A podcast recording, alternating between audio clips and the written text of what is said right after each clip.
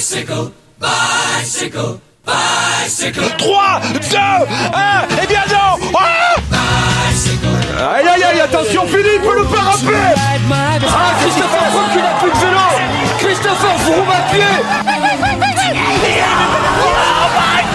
De nouveau Pierre Roland, attaque de Pierre Roland encore Ah, une fois. Personne ne réagit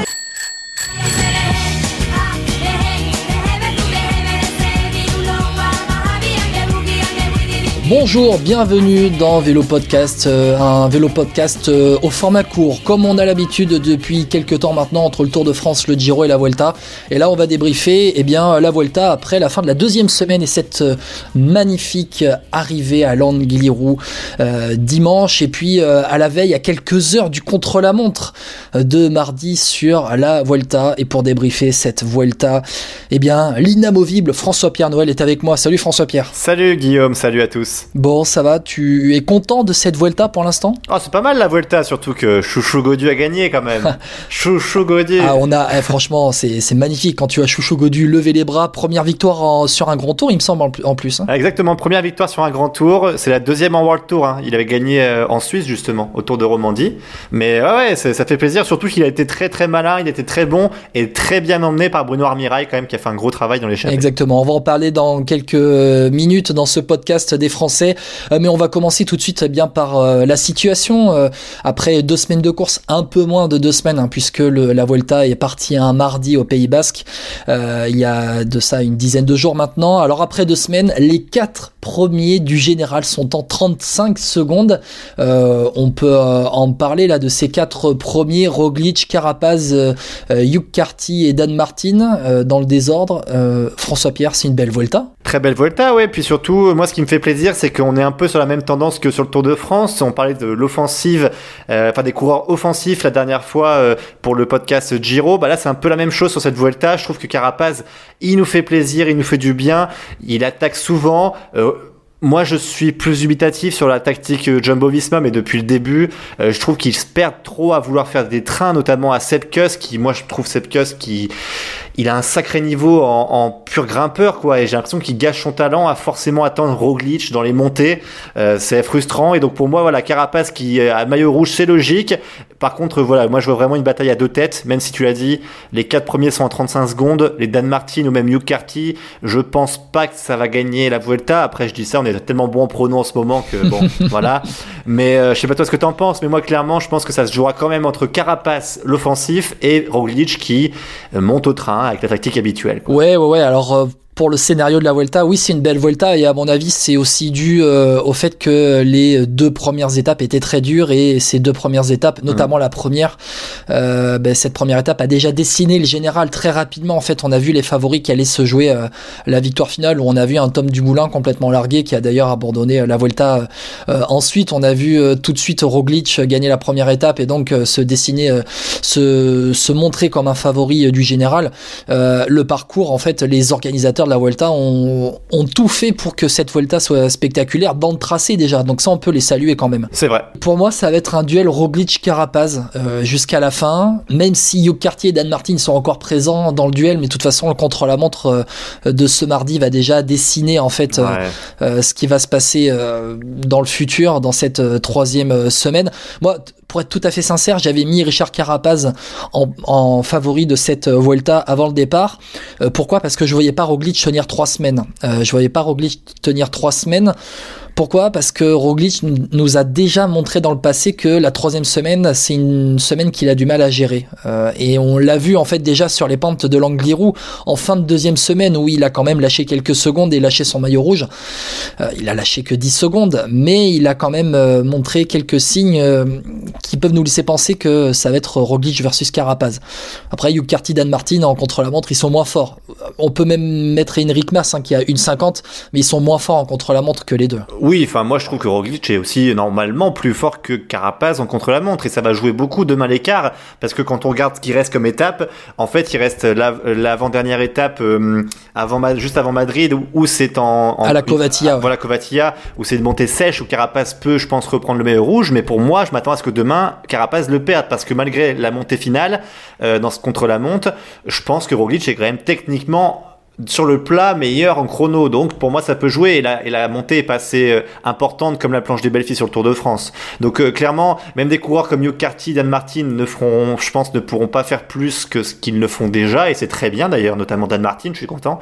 Mais par contre Carapaz, va falloir qu'il limite la casse demain et ça va être très important pour lui sur le plat. Surtout c'est quand même 30 km, hein, c'est pas c'est pas rien. Exactement. Euh, tu parlais de ce contre-la-montre de demain, c'est 34 bornes avec une montée sèche quand même dans les euh, deux derniers euh, kilomètres vers euh, le Mirador des Ezzaro. C'est bon pour le l'accent magnifique. Ça va pas être un contre-la-montre classique. Ça va pas être un contre-la-montre de 34 bornes tout plat où les gros rouleurs vont faire la différence. Non, parce que les deux dernières bornes, elles sont à 14% de moyenne. Et puis... Donc, donc les grimpeurs comme Carapace va pouvoir limiter la casse. En fait, c'est ça aussi qu'il faut dire. parce qu'aussi, bon, il y a une montée sèche, ok, mais vu qu'il est pas à l'aise dans le plat non plus sur les chronos Carapaz, j'ai jamais été le plus gros rouleur du monde, euh, je me dis il va peut-être aussi perdre de l'énergie et quand tu arrives face à une montée sèche de 2 km, c'est peut-être aussi difficile pour un grimpeur comme lui, tu sais, le temps de se mettre en route, de se remettre dans ses bonnes habitudes.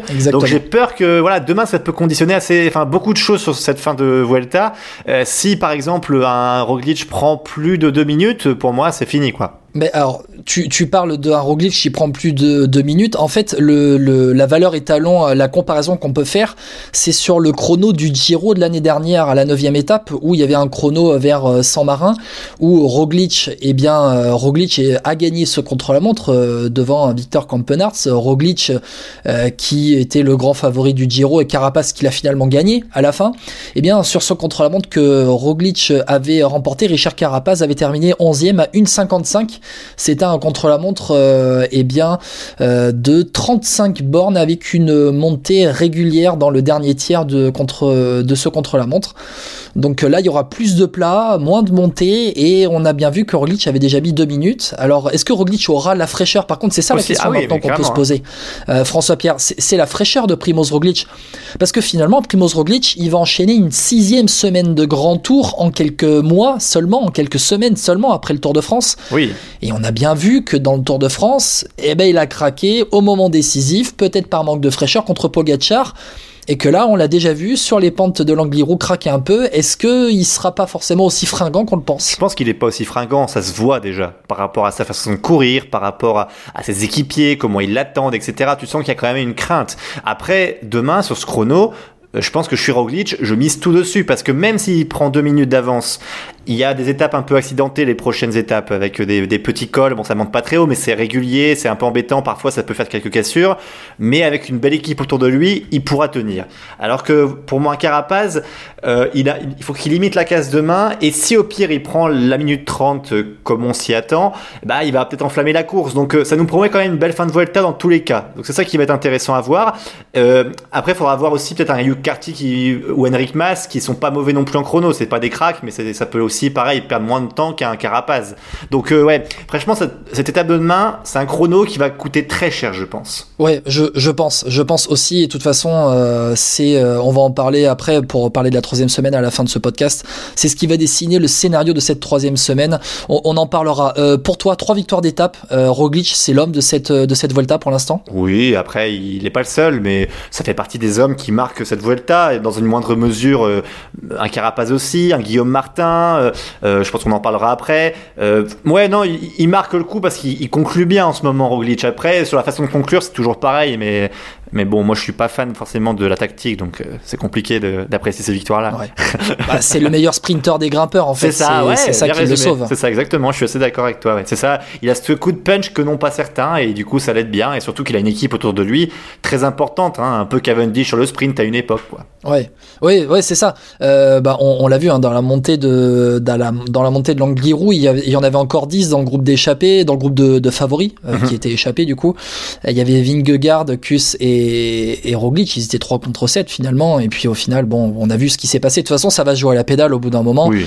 François Pierre, passons aux Français ah. un peu. Tu en as parlé de David Godu, Chouchou Godu là il y a quelques oui. instants. La situation des Français, elle est simple. Chouchou Godu nous a gagné une étape samedi magnifique en échappé euh, cette étape. Guillaume Martin et maillot à poids. Euh, et puis il y a le petit Clément Champoussin qui s'accroche là, à gauche à droite, qui fait plaisir. Euh, François Pierre, tu en penses quoi de ces Français sur cette Vuelta? Offensif? Ouais, c'est offensif. Guillaume Martin, ce qui me fait plaisir, c'est qu'il a compris qu'il n'avait pas les moyens peut-être de viser le top 10, voire le top 5, comme on peut s'y attendre par rapport à ce qu'il a pu montrer sur le Dauphiné ou le Tour de France. Mais il a gagné ce maillot à poids qui est destiné à Cofidis depuis des années, visiblement. Euh, en tout cas, Guillaume Martin, ouais, il fait plaisir. Il a les jambes pour aller en échapper. Il lui manque peut-être cette victoire d'étape. C'est peut-être le seul regret pour lui parce qu'il mériterait, vu toutes les échappées qu'il fait, vu à chaque fois ce qu'il fait dans l'échappée, de gagner. Et David Godu, pour moi, il a réussi ça déjà sa Vuelta. Euh, il peut être tenté de viser le top 10, mais je le trouve assez limité par rapport à d'autres coureurs. Est-ce que c'est physique? Est-ce que c'est euh, mental sur euh, les gros, les gros pourcentages? Je ne sais pas. Et pour le petit Champoussin, c'est pas mal. Ouais, deux top 10. je suis juste un peu déçu sur les dernières étapes. Je pense que physiquement, c'est compliqué pour lui. Mais il est jeune. Il est jeune. La oui, c'est ça. C'est la jeunesse. On va mettre ça sur le compte de la jeunesse. C'est son premier grand tour en plus. Mais j'espérais peut-être le voir sur des échappées, sur des choses comme ça. Et mais bon, faut qu'il apprenne encore. Bilan, moi je trouve quand même plutôt positif, mais ça me frustre parce qu'il n'y en a quand même pas un Français qui se bat pour le général. Mais bon, en même temps, vu la start list, c'était compliqué, je trouve. Je sais pas ce que tu en penses. On s'y est habitué, François Pierre. On s'y est habitué à ne plus voir un Français se battre pour le général. Après, c'est vrai. De toute façon, et on, on, on l'a dit, la première étape a dessiné euh, ce qui allait se passer pour le général. C'est vrai, oui. Qu'est-ce qu'on a vu? Au bout de la première étape, il y avait plus un Français euh, qui était euh, là. Il y avait Guillaume Martin qui s'était un peu accroché, mais finalement il se rattrape bien. Au général, David Godu est le premier Français, 12e à 8 minutes, 8 minutes 27 de Carapaz. Guillaume Martin est 16e à 12 minutes 25. Bruno Armirail est, 29e à 50 minutes. Et Champoussin est 36e à 1h11. Euh, Champoussin qui s'était bien accroché. Moi, il m'a fait plaisir, franchement. Il a terminé 10e de, sa, de la troisième étape. Il fait ce qu'il peut. Formigal, il termine 21e. À l'Alto des Moncalvio, Moncalvio, il termine 10e. Euh, ouais, en fait, j'ai l'impression qu'il se relève un peu dans la plaine, il fait son travail un peu pour l'équipe, et puis après, il fait ce qu'il peut dans les étapes de montagne. C'est comme ça qu'on apprend en, même temps. Ah oui, c'est clair. Euh, Clément Champoussin, il est là pour apprendre sur cette euh, Volta, peut-être pour être là au Tour de France l'année prochaine. Oh, J'espère que non pour lui quand même. Parce oh, AG2R Citroën, l'année prochaine, AG2R Citroën sera pas, hmm. sera pas tourné autour du général. Hein. Non, pour moi, on peut déjà le dire, Van Avermaet et Naesen sur le Tour de France, et puis voilà. Mais pour moi, tu ris pas Champoussin tout de suite. Là, il est trop jeune, trop, trop Non, non, non, je dis pas, je dis pas gagner pour, apprendre sur le Tour de France, être là l'année prochaine pour jouer des coups sur le Tour de ah, France. Moi, je suis pas, moi, je, suis plutôt de l'avis de, t'apprends pas sur le Tour, tu vas pour faire quelque chose. Sur, surtout quand t'es une équipe française, t'as pas, enfin, je trouve qu'au niveau de l'exigence, faut être plus exigeant que ça, quitte à aller peut-être se faire les dents sur le Giro où c'est un poil plus difficile que sur la Vuelta. Euh, voilà, moi je trouve que non, tu le grippes Champoussin, tu le gardes encore un peu au chaud et tu le mettras dans deux ans. Je trouve, après c'est mon avis. Hein. Ok, bon, allez, vas-y, je te l'accorde, je te l'accorde. Euh, juste pour parler euh, d'autres Français avec un Français qui m'a épaté, moi, enfin qui m'a surpris plus qu'épaté, c'est Alexis Renard qui a terminé euh, dans le top 10 au sprint de l'étape de jeudi. Euh, mhm. J'étais vraiment très surpris de le voir, euh, de le voir présent, de voir présent à, ce moment-là. Bon, on passe maintenant bah, au sprinter. Hein, la transition est toute faite. Il y a eu que deux occasions pour les sprinters depuis le début de bah cette Vuelta. C'est Roglic le meilleur sprinter. Exactement. Bah, c'est lui qui a le maillot vert. C'est la tortue ninja qui a vert. un peu si la Philippe était là, il aurait pu avoir ce maillot vert. Hein. Ah là là. En fait, je me suis trompé de grand tour. Hein. C'était sur cette Vuelta qu'il devait avoir le maillot vert. Hein. c'est vrai que vu le parcours en tout cas de cette Vuelta euh, pour les sprinters, c'est triste. Après, euh, il n'y a pas beaucoup de sprinters non plus. Faut avouer que c'est pas la, tu vois, a pas, c'est pas les gros sprinters. Sam Bennett, Ackerman, oui, euh, c'est les gros sprinters. Il y a que, que ces deux-là concrètement au niveau des sprinters. Donc ils ont, ils ont encore, ils ont encore une chance. Notamment, c'est Madrid, je crois. Bah, en fait, dans cette troisième semaine, si si les sprinters sont encore frais et peuvent passer les bosses, euh, il y a quand même pas mal d'occasions, beaucoup plus d'occasions dans cette troisième semaine que dans le reste euh, de, la Vuelta, dans les deux premières semaines. Hein. Sam Bennett peut faire quelque chose parce que lui il passe bien les euh, peut-être un poil plus que Ackerman, quoique Ackerman est pas mal non plus dans le genre. Ouais, ouais, mais on verra. De toute façon, Sam Bennett pour l'instant, alors sur la route, il a remporté les deux sprints, mais il s'est fait déclasser jeudi pour un coup de tête dans le final. ouais, mais. Et, moi, et ça me fait rire que le fait il râle, mais Jacobsen c'était le premier à râler. Hein. Moi je veux bien, ça me fait rire aussi, hein, mais ce qu'il fait c'est pas normal. Hein. Oui, oui, non, mais alors c'est pas normal. Après, pour avoir discuté avec un de nos auditeurs réguliers qui est, euh, euh qui est Bruno, euh, qu'on connaît euh, bien tous les deux, qui est un pistard qui a déjà donc eu à faire des sprints sur la piste bien plus musclés de ça. Il m'a dit, il m'a dit très clairement, je lui ai demandé, toi, qu'est-ce que t'en penses? Est-ce qu'il aurait dû être déclassé? Il me dit, on a déjà fait bien pire, il y a déjà eu bien pire, mais dans le contexte actuel, les commissaires de course sont cohérents avec ce qu'ils font et ils ont bien fait de le déclasser. Ouais, mais quand tu vois, quand tu vois l'image, toi qui l'as vu aussi, euh, enfin, ok, le gars le colle un peu, le, bouche, mais ça va, il y a un autre moyen, tu freines un peu et puis t'es loin de l'arrivée encore. Enfin, à, quand je dis loin de l'arrivée, c'était pas dans le dernier kilomètre, quoi. À ce moment-là, euh, il me semble que c'est à 2 km. Ouais, mais c'est dangereux, les gars sont à 60 km heure, euh, mettre deux coups de tête comme ça. Hein. Marc Renshaw avait été déclassé il y a quelques années sur le Tour de France pour des coups de tête aussi, hein, voilà. Ah non, mais c'est clair, donc c'est pour ça. Non, non, moi je trouve ça totalement logique, donc bon. Ah moi, ce qui me fait rire, c'est que voilà, c'est la réaction après avec le fait vert qui va toujours défendre ses coureurs. Soyez, le, soyez oui, logique. il fait son taf. Non, mais soyez vert, c'est Jean-Michel Aulas du cyclisme. Ouais, bah, c'est malheureux. Non, mais il y a des moments, il prend, des, il prend la parole, c'est intéressant, il a raison de, de, gueuler un peu plus fort que les autres. Oui. Là, c'est vraiment inutile, je trouve, et ça dessert un peu sa cause. Bon, c'est ton avis, c'est passé. Patrick Lefebvre, si tu nous écoutes, hein, on le salue. Comme dirait Michel Drucker. On va passer sur cette dernière semaine, on en, déjà, on en a déjà un peu parlé, François Pierre. Mais cette troisième semaine qui finalement est bien moins musclée que les deux premières, on a l'impression. Euh, il y a ce contre-la-montre donc euh, de mardi avec les 34 bornes et puis ces deux dernières bornes à 14% où on verra bien ce qui va se passer. On peut pas savoir en fait, ça va être l'état de fraîcheur vraiment des coureurs et cette capacité aussi à se remettre en jambe après une journée de repos et on verra bien ce qui va se passer.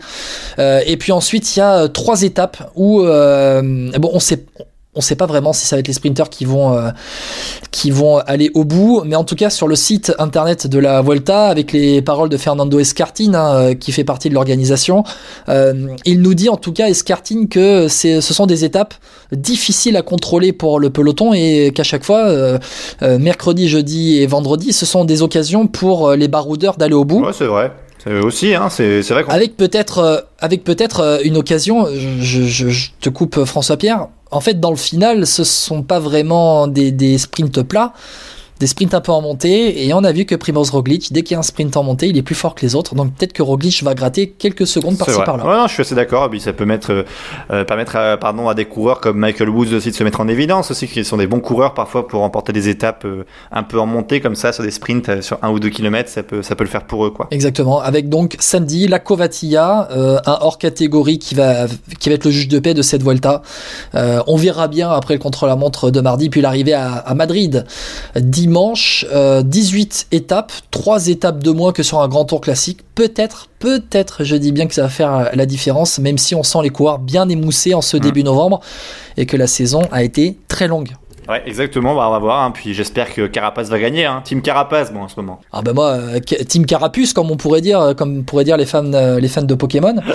c'était mon pronostic. C'était mon pronostic. Moi, je vois pas Roglic tenir les trois semaines. On a déjà vu Roglic craquer. On en a déjà parlé, mais on verra bien. Pronostic pour toi, Carapace aussi? Ah, pronostic pour moi, je, je pense que ce sera Roglic parce que le chrono de demain, je crains que Carapace, ce soit compliqué pour lui. Mais pour le cœur, ce serait Carapace. Le cœur, on verra. Le cœur est la raison. Le cœur a ses raisons. Je, je, voilà, je me perds dans ça. On verra bien. Bon, François-Pierre, merci beaucoup pour ce petit podcast bien resserré.